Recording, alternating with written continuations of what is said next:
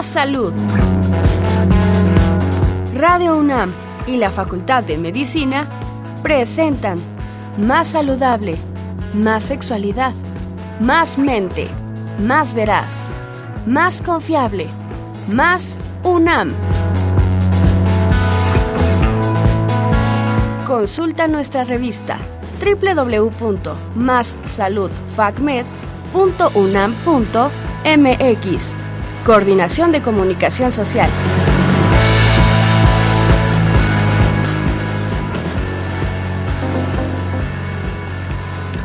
Hola, muy buenas tardes, muy buenas tardes, tengan todas y todos. Les decimos a nuestra audiencia que nos acompaña, que nos escucha en Radio Universidad Nacional Autónoma de México y nos sigue en vivo a través de Facebook y YouTube. Les damos la más cordial bienvenida a nuestro programa, a su programa Más Salud. Yo soy Alejandro Godoy y tengo el gusto de compartir este espacio de divulgación de la ciencia con todos ustedes. El programa de hoy está muy interesante, a mí en lo particular me llama mucho la atención. El amor está en el corazón. Proceso fisiológico del amor. Ese es nuestro programa.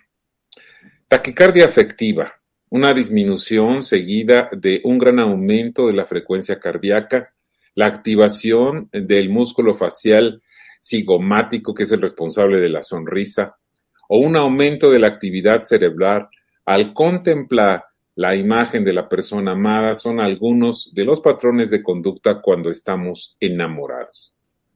Las personas trabajamos por amor, cantamos por amor, vivimos por amor, morimos por amor. Hacemos una poesía o una canción o una pintura o dejamos de dormir incluso por amor. ¿Qué es lo que provoca este ferviente sentimiento, este éxtasis tan característico de los amantes? Bueno, pues para todo ello, para tratar de platicar y, disipar algunas de nuestras dudas, hoy contamos con la participación de una experta. Se trata de la maestra Alicia Castillo Martínez, quien es bióloga y maestra en ciencias químicas por la Universidad Nacional Autónoma de México, Cuenta con un diplomado en neurociencias y neuroestética impartido por la Facultad de Medicina de la UNAM y una estancia académica en el Laboratorio de Neuroanatomía Microquirúrgica en la Escuela Superior de Medicina del Instituto Politécnico Nacional. Además, está certificada en consultoría profesional por la Universidad Iberoamericana de Puebla y en técnicas avanzadas de creatividad por la Creativity European Association profesora en los temas relacionados con la base neuroanatómica del aprendizaje, neurobiología de la apreciación artística y temas selectos de neuroanatomía. Responsable de la unidad de neuroanatomía funcional de la Facultad de Medicina, consultora en temas relacionados con el aprendizaje, creatividad, liderazgo y mejora continua de procesos.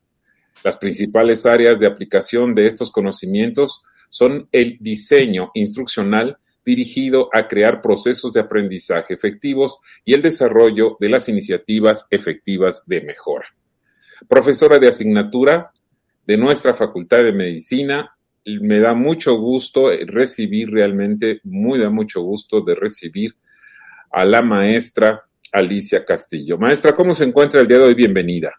Muy bien, muchísimas gracias por la invitación.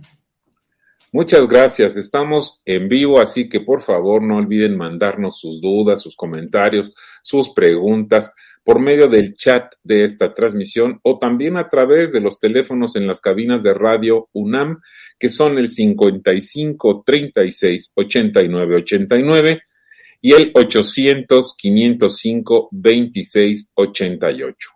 Llámenos, háganos saber que están escuchando, que están viendo nuestro programa Mándenos sus preguntas o sus dudas. Haga este programa con nosotros.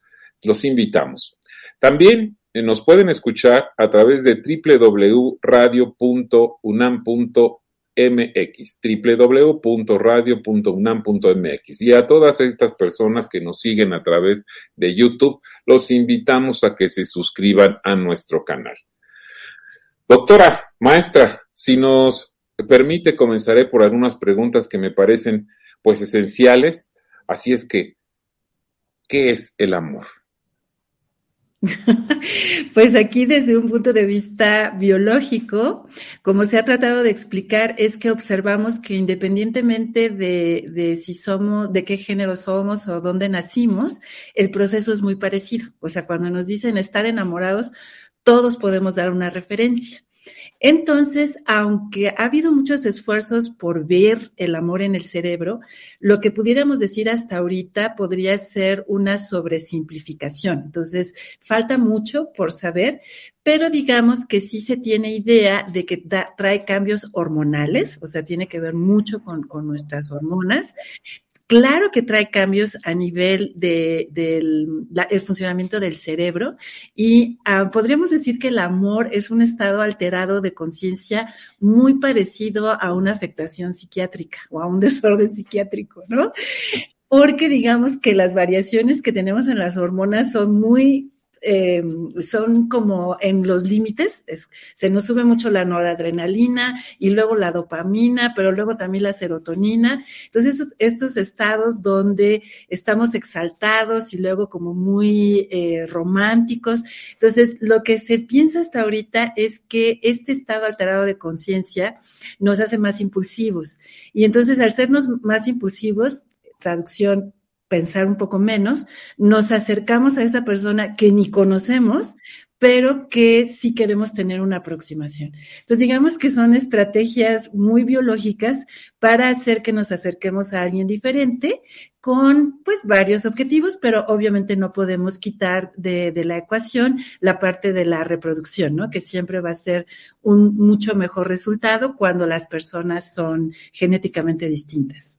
Claro, este, nos, nos explica muy bien y a veces no sabemos simplemente por los que tenemos una experiencia de algunos años en que pues yo me he enamorado alguna vez, yo no me he enamorado, yo creo que todos en algún momento nos hemos enamorado o nos vamos a enamorar según la edad que tengamos. ¿Y cuál es la razón de enamorarnos? Ahora yo le preguntaría si nos puede explicar de, de esta manera, en sus conocimientos, que son verdaderamente amplios, ¿Por qué nos enamoramos? ¿Qué, ocurre? ¿Por ¿Cómo podemos decir que nos eh, hemos enamorado? Sí, bueno, aquí los autores mencionan que, eh, digamos que el amor tiene eh, dos grandes etapas. Una que es el amor romántico, que es la etapa, casi siempre son las etapas iniciales, y a este se le llama, eh, eh, pues como en inglés, ¿no? El fall in love, este me, enamoré. Y digamos que esto tiene que ver más con los estímulos externos, o sea, la, la como, como usted mencionaba, ¿no? Si, si me gusta la persona, si me gusta su olor, si me gusta su voz, incluso si me gusta cómo piensa, pero todo eso sigue siendo como muy sensorial. Entonces, esta parte de el enamoramiento se piensa que es una, un fenómeno más que involucra eh, estructuras principalmente que van a procesar los estímulos. Y otra que ya es como el amor eh, maduro, pero digamos que esta parte de enamorarnos es un conjunto de emociones, comportamientos y una interpretación subjetiva. Yo creo que aquí entra lo que decías, ¿no? Unos decimos, no, yo nunca me he enamorado, pero depende de ese último componente, qué interpretación le estoy dando. Pero la taquicardia y ese de actúa normal. ¿no? Sí. Y no actuamos nada normal. Es como, tiene que ver con estas, eh, digamos, respuestas autonómicas, ¿no? Que no pasan por nuestro consciente. Claro, cuando pensamos que una persona, más allá de gustarnos, vemos a una persona que nos gusta eh, y sentimos que es perfecta, o más bien que no es tan perfecta, pero se acerca a lo que siempre hemos soñado, como dice la canción de Pablo Milanés. ¿Qué mecanismos fisiológicos va a provocar el amor? Es decir, esto que habíamos dicho, que nos había platicado empiezo a sentir algo extraño, o sea, me acelera el pulso, el olor que de esta persona o cómo habla, cómo se escucha, la empatía que empiezo a sentir, es que siempre estaba esperando sentir algo y ¡pum! de pronto despierta esto. ¿Cuáles serían estos mecanismos fisiológicos?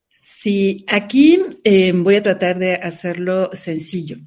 Digamos que la entrada al cerebro son los sentidos y una estructura muy importante para poder integrar lo que nosotros recibimos del ambiente es el tálamo. Entonces, si los que no sabemos mucho, si nos imaginamos el cerebro, imagínense al centro, al centro, al centro, ahí va a estar este núcleo. Es un núcleo bastante grande, o sea, puede medir hasta tres centímetros de largo, entonces para que vean que no estoy hablando de una región pequeña. Eh, y este tálamo tiene varios núcleos y hay dos que son principalmente, eh, bueno, voy a hablar de uno, el anterior, o sea, imagínense la parte de enfrente del tálamo, está encargada de procesar eh, no solamente los sentidos, sino esta parte emocional. Entonces, digamos que la primera parte es, se activa nuestro tálamo eh, de la parte posterior con los, con los estímulos sensoriales, lo que oigo, lo que huelo, lo que... Bueno, no, el olfato no pasa por ahí, aunque sí es muy importante para el amor. Y de ahí el tálamo manda dos señales. Una que es muy rápida, que va a la amígdala, esta también la hemos escuchado, tiene muchísimas funciones, esto también de decir, la amígdala tiene que ver con, eh, es muy arriesgado porque hace muchas cosas, pero una cosa que sí tiene la amígdala es le da la connotación positiva o negativa a la, a la experiencia. Entonces, como dice, si yo la veo casi perfecta o casi perfecto y además está guapo y, estudia lo que me gusta, pues entonces ahí la amígdala hace que se active el RAFE, el locus la sustancia gris periacueductal, no se lo aprendan, pero manda señales a todos estos núcleos y cada uno es una hormona. Entonces, y luego ahí se conecta con la ínsula y la ínsula es una parte ya de corteza, pero que tiene mucho que ver con la parte visceral.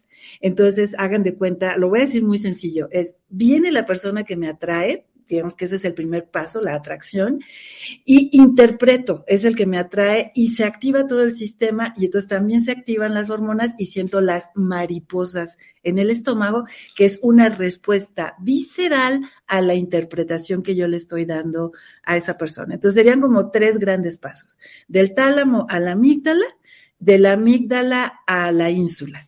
Y luego, ya después, lo pienso, ¿no? El tálamo también lleva la información a la corteza, que es donde le damos la parte subjetiva. Entonces, una parte es muy, muy biológica, muy en respuesta autonómica. Por eso no lo puedo, por eso se me nota, ¿no? Porque más que uno quiere, y la, la, la gotita de sudor, ¿no? Porque todo eso es autonómico. Y ya la parte de interpretación, pues es ya el color que yo le doy a, esa, a, eso que está pasando. Pero por eso tiene estos dos grandes componentes, uno que controlo y uno muy grande que sobre todo en las primeras fases del enamoramiento no controlamos, porque va a todos estos núcleos que son subcorticales, que no tienen que ver con el control consciente.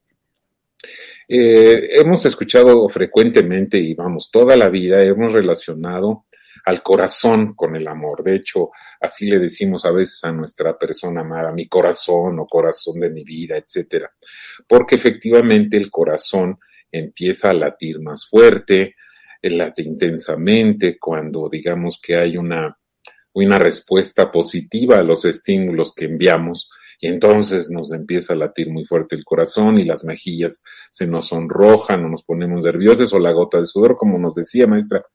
Ahora, ¿Dónde nace el amor? ¿En el corazón? Obviamente voy a hacer una pregunta que, requiere que nos aclare muy bien, porque es, bueno, ¿dónde nace el amor? ¿En el corazón o en el sistema límbico? Y entonces este, nos puede aclarar perfectamente. Yo me voy a, sí, me voy a ver muy mala onda y les voy a decir, en ninguno. Qué bien, díganos Entonces, sí, esta parte del corazón tiene que ver, como les decía, ¿no? Porque se activa el, vago y pues eh, vienen todas estas respuestas autonómicas, pero si somos estrictos, eso no es amor. O sea, que la persona me atraiga no quiere decir que la quiero, ¿no? Entonces ahí es cuando empezamos a entrar en problemas porque digamos que el amor es una decisión. ¿no? O sea, ya que pasó el enamoramiento, si la pareja no hizo por construir el vínculo, pues simplemente en seis meses esa relación se diluye y ya pues termina, como, como decimos, ¿no? Entonces digamos que el amor como tal, que, cuya connotación tiene que ver con admiración, cuidado por el otro, deseo de desarrollo, eh, ganas de estar contigo aunque no haya la respuesta sexual, o sea, toda esa parte es muy cognitiva. Entonces, por eso les digo que Claro que apoya el sistema límbico porque va a estar ahí, sobre todo el núcleo accumbens, que va a hacer que yo sienta una, un gran placer y recompensa por estar con la persona amada, pero el amor, estrictamente hablando, nacería en nuestros lóbulos frontales, ¿no? En la corteza.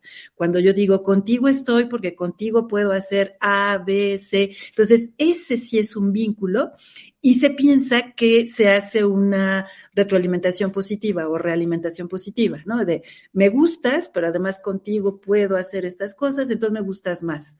Y se sigue activando la recompensa, que sí es muy del sistema límbico, pero gracias a toda esta parte compleja de construir con la otra persona y seguirse desarrollando, o sea, ser un, ser un apoyo mutuo, ¿no? En, esta, en este camino, ¿no? De, como dicen, ¿no? Escojo un compañero de vida o compañera de vida porque me ayudas a ser mejor. Y pues yo espero yo hacer lo mismo, ¿no? Hacia la otra persona. Eh, claro, en el inicio de este programa estábamos hablando de que cantamos por amor, nos desvelamos por amor, hacemos locuras por amor. Eh, y aquí venía una reflexión que quisiera yo hacer. ¿Cuál es la diferencia entre la atracción sexual, eh, el amor o el enamoramiento? ¿Existe alguna diferencia clara entre ellos? hemos estado hablando y me, me, queda claro que hemos estado tocando algunos puntos, pero ¿cuáles serían las diferencias precisas? Porque más adelante, quiero adelantar, nos vamos a referir a otro tipo de amor que también lo es, que es amor a los hijos, al amor a los padres, el amor al trabajo, a los ideales. Pero en este caso podría ayudarnos a ir definiendo, por ejemplo, qué es, cuál es la diferencia en que hay entre el amor, el enamoramiento o la atracción sexual simplemente. Sí, eh, digamos que la, si lo ponemos en una línea del tiempo, primero sería la atracción sexual, porque eh, la atracción sexual no necesariamente involucra enamoramiento y viceversa, ¿no? Entonces esos podrían ir en paralelo. Yo podría sentir atracción por alguien y no deseo sexual y también podría yo, al revés, sentir un deseo sexual, que ese sí lleva involucrado la parte de atracción, y ese es lo que le decimos amor romántico, y principalmente va a estar involucrado, como les decía, el tálamo, la amígdala, la corteza y en términos de cóctel hormonal va a ser dopamina, noradrenalina, un poco de serotonina. Y el otro, ya el amor, cuando ya hay el vínculo, o sea, este, este que ya se le dice em, eh, la parte de eh, crear la relación, este ya tiene que ver más con una parte más cognitiva y cambia el cóctel hormonal.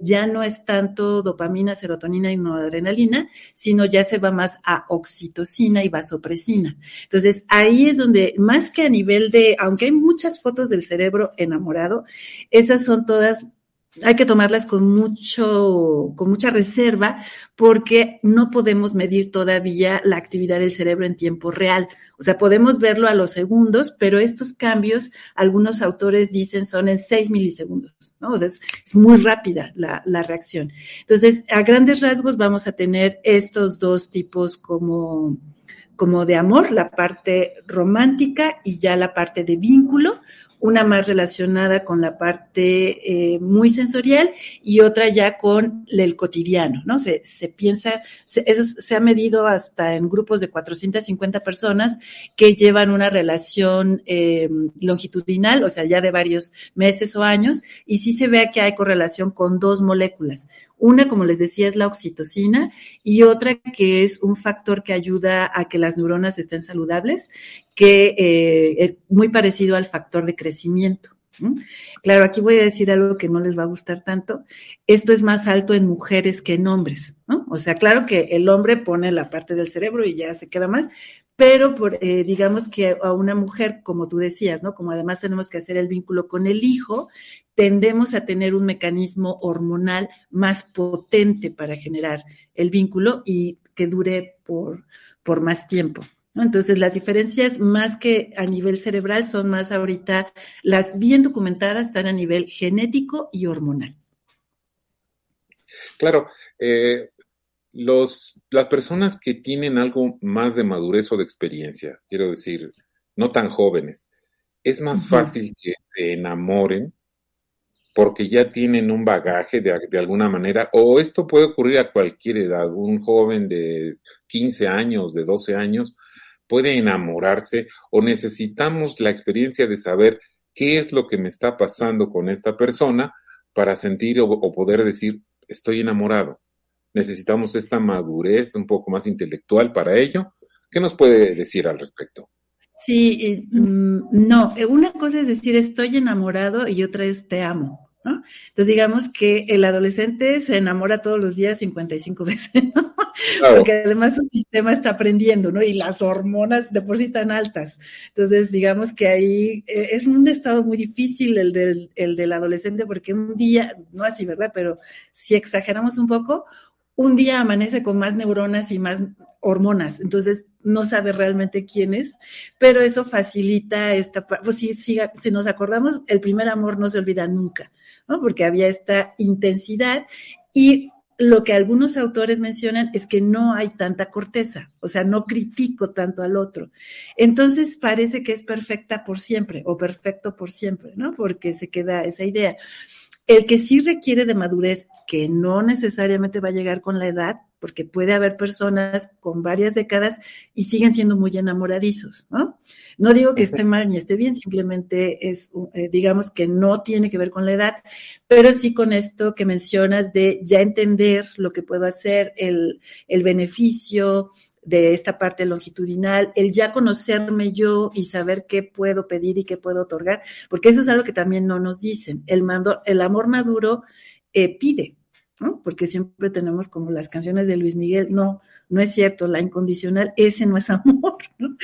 Eh, porque me conozco, entonces sé que necesito pedirte para yo poderte dar. Eso sí necesitaría madurez, pero que no necesariamente va a llegar con los años, ¿no? Sino con esta calidad en la reflexión. Eh, no los voy a abrumar, pero la, la pareja tiene seis estados. O sea, para realmente llamarse pareja hay que cumplir seis etapas que son muy interesantes, ¿no? Platíquenos brevemente, porque ahora justamente que se acerca el día de San Valentín, que eh, tradicionalmente se considera como el Día de los Enamorados por, por, el, por la fábula y por la anécdota de, de San Valentín. Cuéntenos estos seis estados para definir cómo, cómo sería una pareja. A ver, cuéntenos, por favor. Híjole, me la está poniendo muy difícil, pero se los voy a decir. Aquí sí, necesito... sí, aquí, sí, aquí, aquí la tengo. Entonces, miren, algo muy importante es que ya cuando se va a establecer el amor maduro, hay que, hay que acordarnos o hay que tener muy en mente que las primeras etapas son incómodas, porque vamos a poner reglas. Entonces, por eso muchas veces la, la, mm, la pareja se queda como en el enamoramiento, porque ese es muy cómodo. ¿no? O sea, tiene que ver con mis hormonas, no tengo que pensar tanto y ya cuando se acabe, pues paso la página. Pero digamos que una vez que pasa, esta, esta se le llama la etapa de la intensidad y en su nombre lleva la fama. ¿no? Y ahí nada más lo que tenemos que cuidar es que sí sea todo como en acuerdo. Pero después viene una parte que tiene que ver con la voluntad dirigida hacia el otro. Esa se le llama exclusividad. Y aquí biológicamente se piensa que es porque aunque tengamos mil amigos, pues voy a cuidar a poquitos. Y en el caso de la pareja es mucho más factible que yo pueda cuidar a una persona. Entonces, esta es la voluntad. Después ya viene la intimidad que es donde realmente ya nos conocimos, los dos. Entonces voy a repasar. Primero es intensidad, intensidad. que esa no hay mucho. Luego exclusividad, cuando ya mi atención se va al ser amado, ¿no? Es así de, hago foco y ya empiezo a cuidar la relación. Después la intimidad, ¿no? Que la intimidad es muy psicológica, es muy cognitiva. O sea, ya, ya no solamente es qué pongo yo, ni, el deseo sexual, sino también qué puedo platicar contigo. Y no quiere decir que no todos tenemos secretos, pero hay veces que se pasan de secretos, ¿no? Entonces eso ya, ya no es íntimo. Y aunque ustedes no lo crean, hasta después llega la fidelidad. que ya no es una fidelidad impuesta, sino es una fidelidad decidida. ¿no? O sea, decido hacer el vínculo contigo y la última etapa es la etapa de lealtad. ¿No? Donde ya a mí un ejemplo que me gusta mucho es de la biblioteca que tenía este Borges con, él y, con, y, otras personas, donde yo decía, wow, si yo encontrara a alguien con que pudiera tener 17 mil libros, sí, con ese me caso. Entonces, aparte de a qué le soy leal, ¿no? ¿Qué, ¿Qué es lo que a mí sí me mueve? Pero pues hay un autoconocimiento muy fuerte que la verdad no siempre se alcanza y por eso vemos los fracasos tan frecuentes en la pareja. En realidad no son problemas de pareja, son problemas de madurez, pero pues nadie nos explica, ¿verdad? Entonces digamos que estos serían como a grandes rasgos. Muy interesante y muy bien explicado y, y, bueno, pues justamente el conocimiento de estas cosas nos hace hacer una reflexión personal. ¿Dónde estamos? Y cuál sería mi reacción a futuro cuando ya entienda este proceso. Muchísimas gracias a todas las personas que nos eh, están enviando sus mensajes. Vamos a darle salida enseguida. Recuerden que el programa de hoy es muy interesante. El amor está en el corazón y el proceso fisiológico del amor y nos acompaña la maestra Alicia Castillo Martínez, quien es experta en todos estos temas. Voy a darle salida a algunas preguntas, invitándolos nuevamente a participar, enviarnos sus preguntas, todas sus dudas. Saker Nelvig manda saludos. Teresa Valderas, buenos días, excelente ponente, gracias, saludos a todos. Y Idilia Castle eh, también dice que buen día. Gabriel Castro Álvarez, saludos. Adriana González, Saludos, interesante programa. Es decir, que existe una diferencia entre enamoramiento y amor. Ya lo acaba de explicar la doctora. No sé si quiere hacer alguna eh, puntualización, maestra. Sí, básicamente el enamoramiento es, ese sí es muy fisiológico. Y ya la parte del amor, aunque sigue teniendo, sigue teniendo al cuerpo presente, pero ya hay una parte más abstracta. Entonces, podemos decirlo así, el enamoramiento es muy concreto, es de, bulto, y ya el amor tiene una parte más de interpretación, de creatividad, incluso erótica, ¿eh? o sea, la creatividad no es nada más para los libros, sino ya se ve una construcción. Entonces ahí ya, ya tengo que poner de mí, ya no, ya no se va a dar de manera espontánea, sino eh, va a tener que ver con, conmigo y con lo que yo sé y con el interés que yo tenga por mí y por el otro. Tenemos otra pregunta, gracias maestra. Eh, Saker Nelvik, el enamoramiento es diferente según la edad, es decir, si me enamoro de adolescente es diferente a si me enamoro de adulto, que es un poco lo que estaba, nos estaba explicando, pero no sé si quiere hacer alguna puntualización. Sí, claro. Eh, digamos que en términos fisiológicos es igual porque es activación de tálamo, amígdala, ínsula, la parte autonómica. Entonces, cada que nos enamoremos va a haber esta reacción. Pero digamos que cuando somos adolescentes no hay tanta mm, experiencia, entonces somos más eh, inocentes en el sentido de que pues creemos que la vamos a amar para siempre, etcétera, o, a, él o ella. Y ya cuando somos más adultos sabemos que ni nos vamos a morir si, si pasase algo con la relación.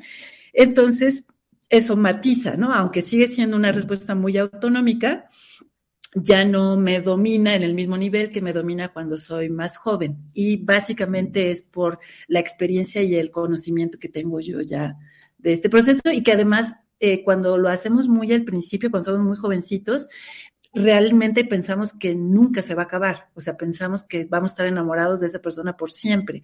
Y ya de adultos sabemos que no, que este periodo, dependiendo de la persona, va a durar de seis a dos años, pero sabemos que el enamoramiento se acaba. Entonces eso también matiza la forma en la que un adulto se aproxima a la, primera etapa esta de enamoramiento a como lo haría un joven. Y este proceso de estar enamorados y sentir amor y sentir atracción es tan eh, longevo como la misma vida de la humanidad. Yo quiero referirme a un eh, escrito de Lope de Vega que es muy conocido, por lo menos a mí me lo hicieron repasar en la secundaria y me hizo sentir mariposas en la panza. Desmayarse, atreverse, estar furioso, áspero, tierno, liberal, esquivo, alentado, mortal, difunto, vivo, leal, traidor, cobarde y animoso.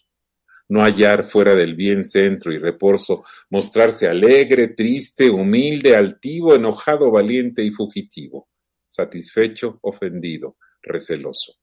Huir el rostro a claro desengaño, beber veneno por licor suave, olvidar el provecho, amar el daño, creer que un cielo en un infierno cabe, dar la vida y el alma a un desengaño. Esto es amor. Quien lo probó, lo sabe. Maestra, ¿es cierto que el amor dura solo tres años, que el enamoramiento dura tres años y después ya se acabó? ¿Qué nos puede contar de eso? Y si quiere comentar lo que dice el maestro Lope de Vega, de todo este estallido de hormonas y de sensaciones que en un momento está uno feliz y el otro momento está odiando a la humanidad. ¿Qué sucede? Sí, ahí básicamente estos eh, altibajos en el estado emocional son porque imagínense, si yo les digo que tenemos una, una molécula que nos hace sentir muy contentos y una que nos puede acercar más al enojo. Entonces, una es dopamina, que va a estar ahí cuando estamos en la parte eh, agradable o esté eh, sintiendo placer en el evento.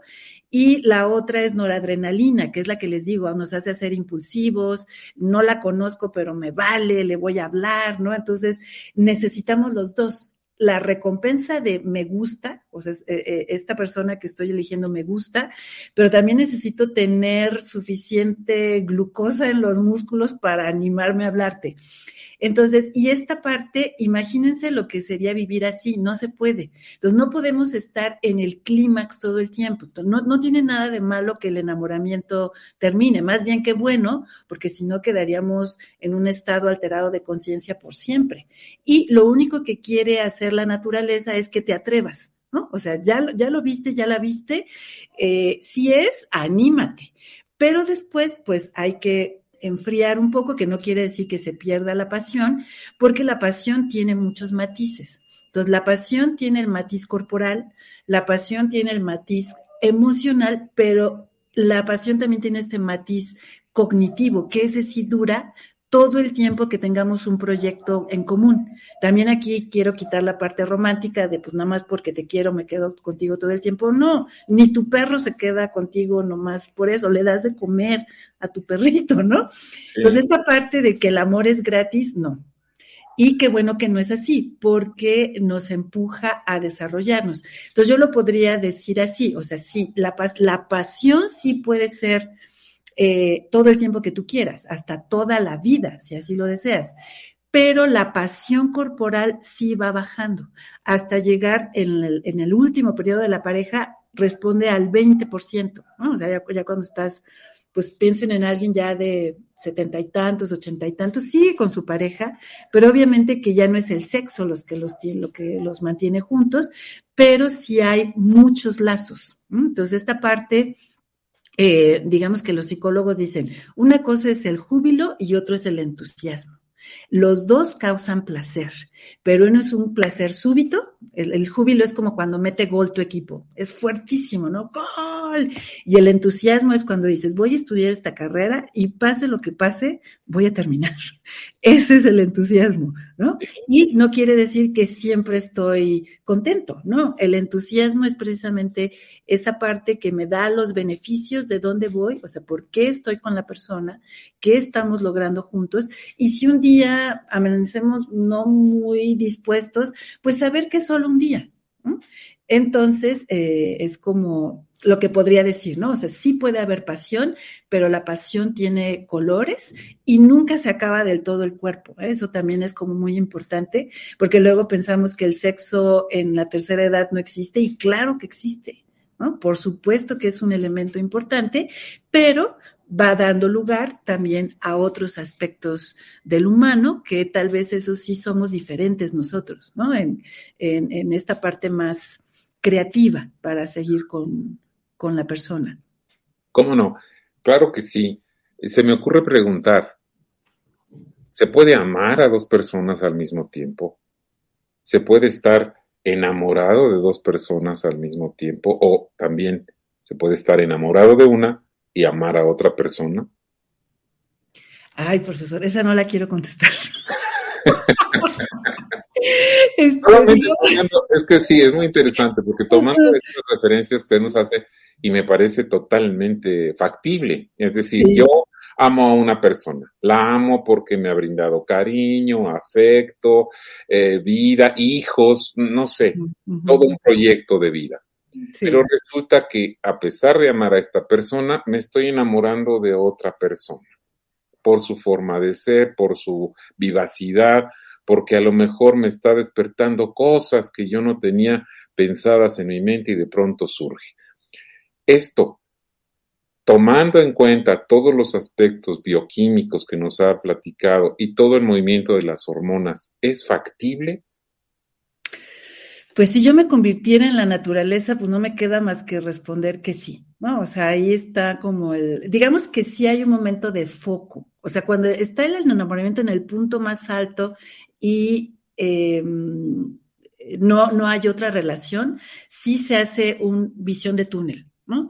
Y la, la función principal a nivel de adaptación evolutiva es realmente brindar un cuidado. Pero digamos que la parte de atracción, que era la que yo mencionaba, tal vez no tanto el enamoramiento, pero la atracción sí va a estar presente porque esa es muy, es como cuando algo nos gusta, ¿no? O sea, si vemos los helados y pues a mí me va a gustar el de fresa, pero también me gusta el choco chips y a veces hasta el de pistache. Es muy visual, muy inmediata, ¿no? Sí, exacto, muy sensorial. Muy sensorial. Exacto. Pero no quiere decir que me voy a casar con el helado. Exactamente, no. Pues. No, no, exactamente. Entonces, por eso hay que ser como muy maduro y por eso la parte de intimidad en la pareja es tan importante, ¿no?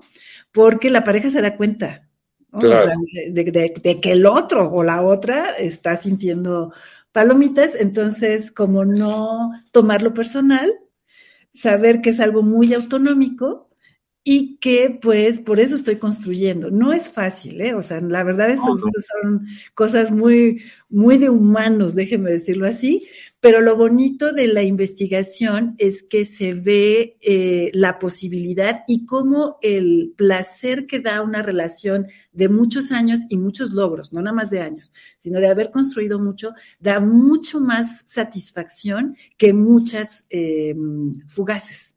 Y eso, pues los que ya tenemos varios años lo podemos decir, ¿no? Que pues sí, tal vez hubo una época con muchos novios o novias, pero no dio lo mismo que un periodo donde yo construí, ¿no? O sea, en esta parte, no tanto moral, sino creativa, de, de realmente conocerme y conocer al otro. Y si ya hay hijos, wow, ¿no? Ahí es como, se, se hace, se reactiva pues toda la intención. Este, este, pues qué interesante y para no meternos más en, en camisa de once varas. De once varas y en cosas este, verdaderamente un poco más escabrosas, voy a dar salida a algunas de las preguntas de nuestro querido auditorio que nos acompaña durante esta tarde. Adriana González, qué importante señalar que no es un problema de relaciones, sino de madurez. Adrián Garduño Gutiérrez, ¿dónde podríamos leer más acerca de las fases del enamoramiento? No sé si hay alguna ah, referencia bibliográfica. Este, pues, ¿cómo le podremos hacer? Em, sí, precisamente el, artículo que yo leí es de, State of Art of Love, o sea, el estado del arte, o sea, lo último que se tiene. Es un artículo muy pequeñito. Entonces, si quieres, en lo que leemos otra pregunta, yo copio la, referencia. sí.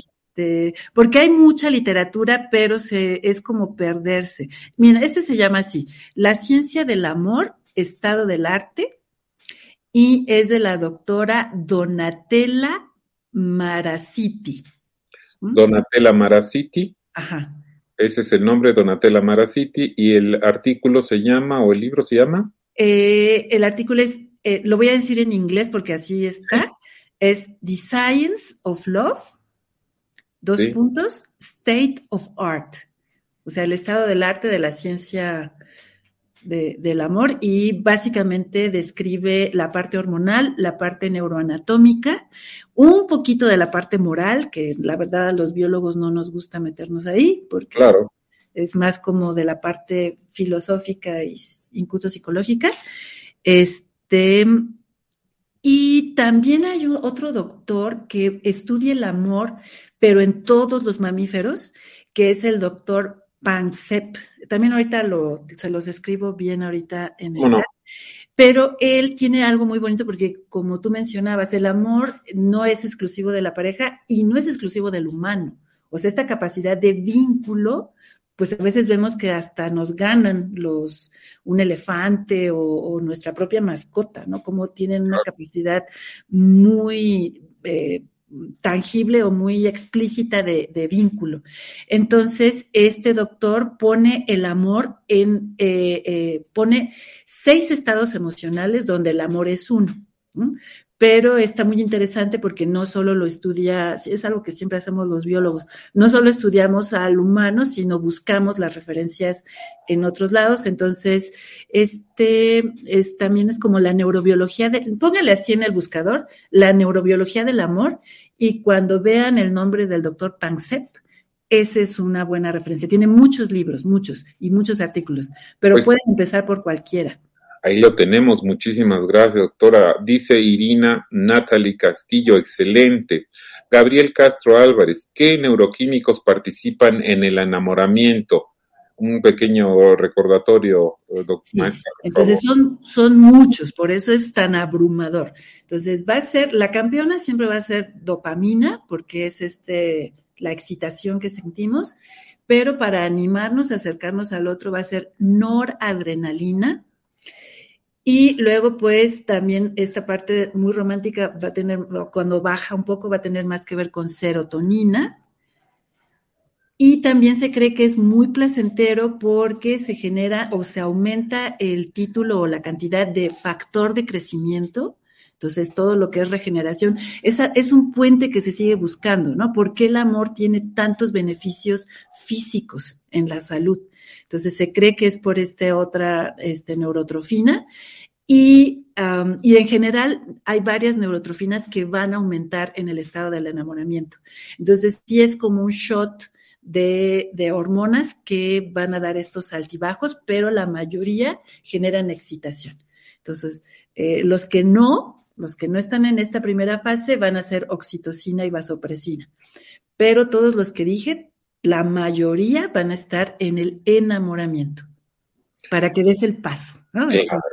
para que te animes.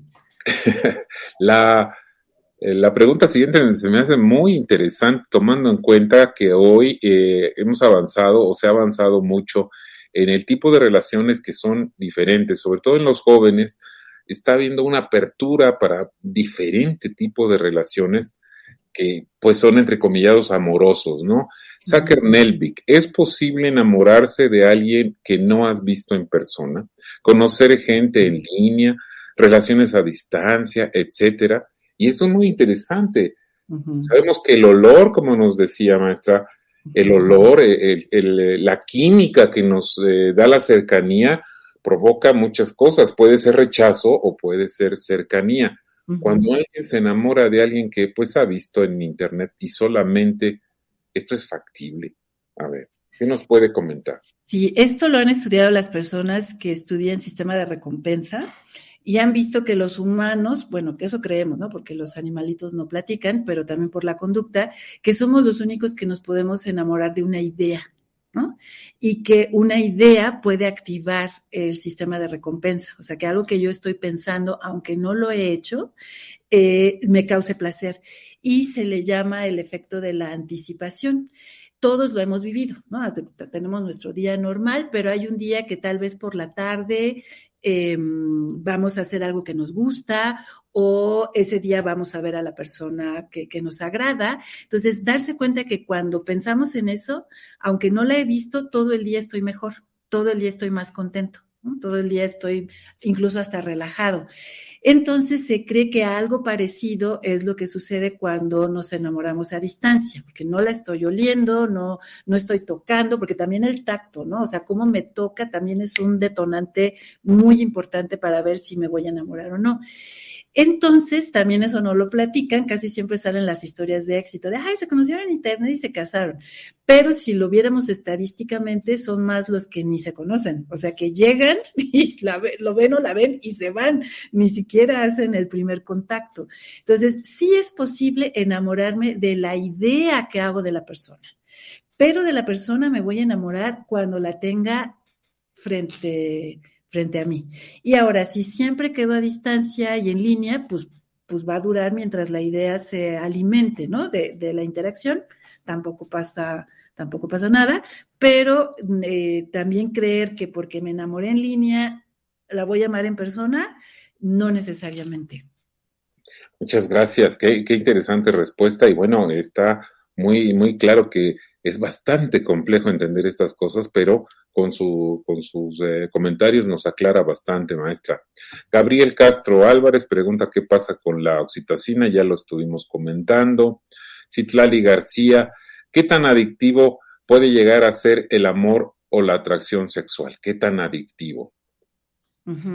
Sí, como, como activa sistema de recompensa, se habla de adicción, pero digamos que mientras la persona tenga su círculo de, de todos los elementos que, pues que el trabajo, que mi familia, mi hobby, mientras seamos equilibrados, hay muy poco riesgo de que se llegue a esta adicción.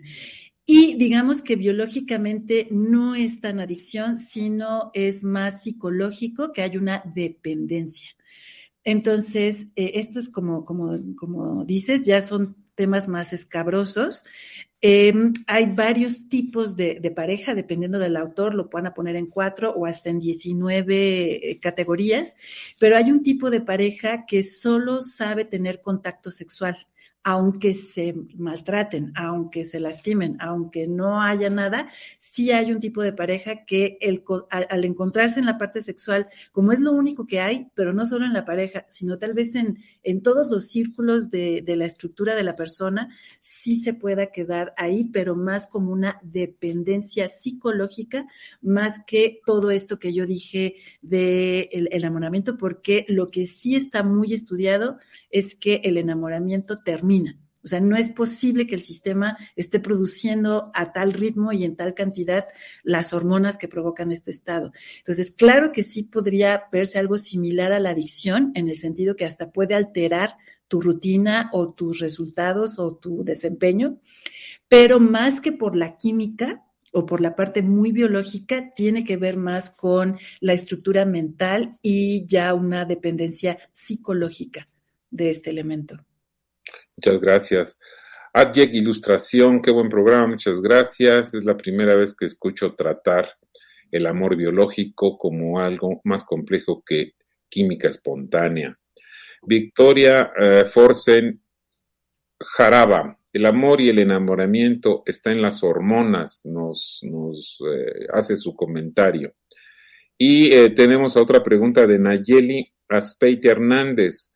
Cuando alguien menciona no sentir amor, ¿es algún problema psicótico? ¿De verdad no se puede sentir amor? Este, mm, la respuesta corta es sí, sí, se puede no sentir amor, ¿no? Y eh, cuando, o sea, el amor tiene que ver mucho con estímulos, como ya lo hemos estado diciendo. Entonces, desde el modelo del doctor Linares, él menciona que puede haber diferentes tipos de crianza, básicamente cuatro. Y una de ellas es cuando no fue cuidada la persona, ¿no? Entonces, ahí les voy a dar un elemento que lo, con mucha reserva porque no soy psicóloga, pero ahí se pone la psicopatía, ¿no? Y la sociopatía. Entonces, ahí tienen dos ejemplos de personas que no sienten amor. ¿no? Y, y no es porque no quieran, es porque no, no aprendieron. ¿No? No, hubo los estímulos. Es como cuando no aprendes a leer a tiempo o no aprendes a hablar a tiempo. ¿no? Sí lo puedes esbozar, pero realmente alguien que no aprendió a leer en la etapa crítica, aunque aprenda de adulto, nunca va a ser fluido. ¿no? no va a poder hacerlo como lo haría alguien si empieza en el periodo crítico. Entonces, no es lo más común, pero dentro de los trastornos de personalidad sí hay por lo menos tres que presentan una dificultad real a generar el vínculo, a generar empatía y ya no se diga amor. Sea, eso ya son palabras mayores para estas personas. Eh, la, buena noticia, si es que hay alguna buena noticia, es que son pocos en, la población. Generalmente todos tuvimos mal que bien algún tipo de crianza que aunque deja sus deficiencias, nos deja de todas maneras, porque pues, es, es difícil que un papá no quiera, ¿no? Entonces, tal vez claro. Otras cosas, pero el contacto, el cuidado, por lo menos básico, es lo que hace que nosotros podamos después tener estas expresiones. Entonces, puede que tengan un enamoramiento, pero es muy fugaz, pero definitivamente la generar el vínculo es muy complicado para ciertas patologías. Muchas gracias, doctora. Este, eh, para mí resulta muy importante todo lo que nos está diciendo y seguramente para las personas que nos están escuchando, a las cuales invito nuevamente, ya nos quedan unos cuantos minutos, pero les agradezco esta situación. Eh, las relaciones ahora, como las estoy entendiendo, como me está platicando, por eso una persona, sobre todo los jóvenes que, que mencionaba hace un rato, tienen diferentes tipos de relaciones que se refieren al amor.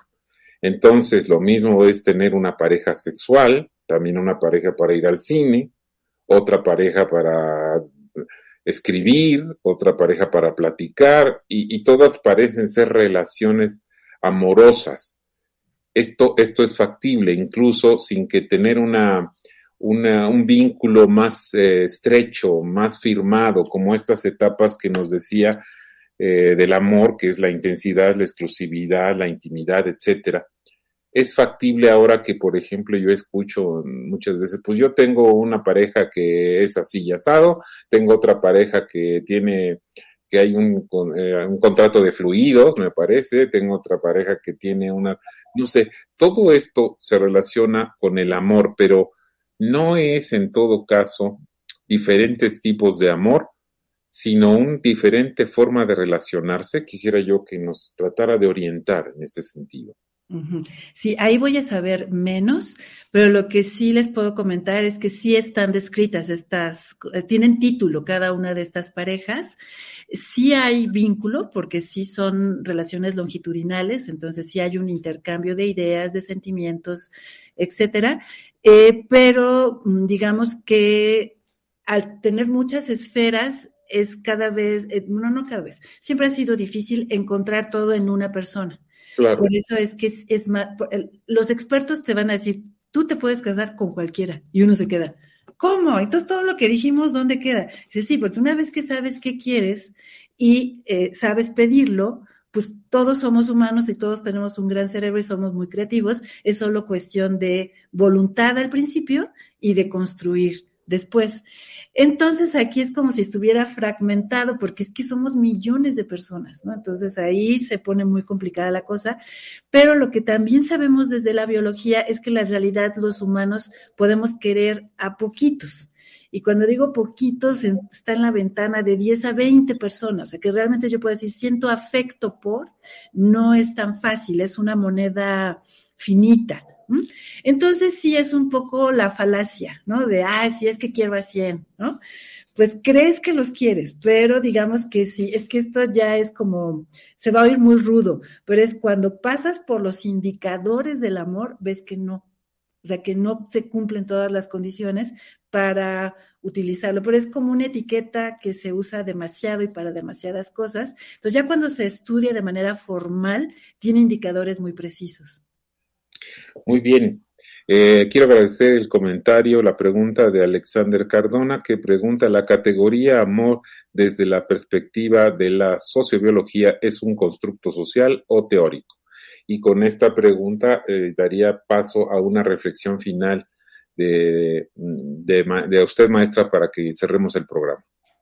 Sí, pues definitivamente sería una mezcla, ¿no? Como les decía, hay una parte muy biológica que incluso no controlamos, uno no decide quién le va a gustar al principio, ya después obviamente está esta parte selectiva y claro que es un constructo, ¿no? O sea, cuando nada yo siempre les digo, piensen tantito como biólogos y volteen a ver todas las formas que encuentra la naturaleza para que haya continuidad de, la especie, ¿no? Entonces, la ventaja que tenemos los humanos es que podemos decidir ¿no? Que, cómo lo vamos a hacer y pues también tener siempre en mente al otro. Eso es la dificultad de, sobre todo del amor en pareja o cuando ya tenemos hijos. O sea, también hay una parte que tenemos una responsabilidad eh, ahí y que eso no, lejos de darle una connotación negativa, pues le pone un reto creativo, ¿no? Que es a donde yo invitaría. Entonces, en pocas palabras, desde mi óptica muy subjetiva, sería una mezcla de ambas. Tiene un sustrato biológico, pero obviamente hay toda una construcción social que puede cambiar con el tiempo, con la ubicación y con eh, la formación que tengan las personas. Muchas gracias, maestra Castillo. Una reflexión final. Estamos terminando nuestro programa agradeciendo a todas las personas que nos escribieron. Muchísimas gracias por construir este programa con nosotros. Y me gustaría cerrar con alguna reflexión sobre el programa de hoy, sobre el tema de hoy, maestra, que nos pueda decir algo que quiera eh, resaltar y que no hayamos visto durante el programa. Pues sí, la, es una idea que tú, que tú me diste, esta parte de que podemos amar muchas cosas. Entonces, cuando crean que no están enamorados de una persona, volteen cinco minutos y vean que están enamorados de un montón de cosas, ¿no? O sea, si nos levantamos ese día es porque hay amor, o sea, hay atracción, hay, hay una pasión que podemos dirigir hacia algo. Y sobre todo ahora que pues puedo trabajar con los más chiquitos de la licenciatura que, que llegan primero, eh, que no se desesperen, ¿no? O sea, sí, sí vaya llegar, la pasión sí existe, pero es como esquiva, ¿no? Le gusta esconderse atrás de los libros, atrás de personas, atrás de a veces hasta incluso problemas, pero es una virtud. El amor es una virtud que tenemos los humanos porque no solamente es esta parte automática, sino que es un motor para llevarnos a, pues al lugar que nosotros decidamos. Y pues muchísimas gracias, fue un gran placer estar con ustedes. Muchísimas gracias, maestra. Yo eh, le agradezco de muchísimo. Eh, invito a todos los que nos escuchas y sobre todo a los, a los jóvenes que se refería, maestra, tan acertadamente. Yo también tengo alumnos y a veces los veo un poquito perdidos.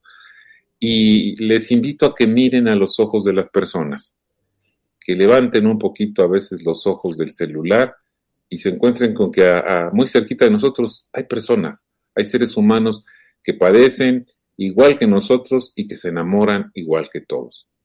Así es que veamos un poco más a las personas y quizás un poquito menos al celular. Hemos llegado al final de esta emisión. Muchísimas gracias por acompañarnos en Más Salud.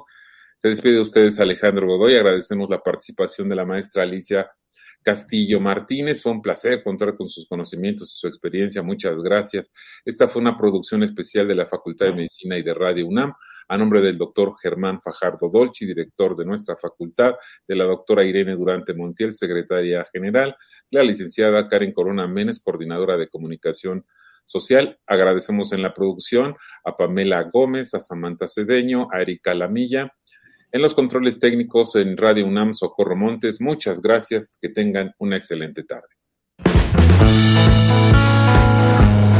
Radio UNAM y la Facultad de Medicina presentaron Más Salud. Consulta nuestra revista www.massaludfacmed.unam.mx Coordinación de Comunicación Social. Más UNAM.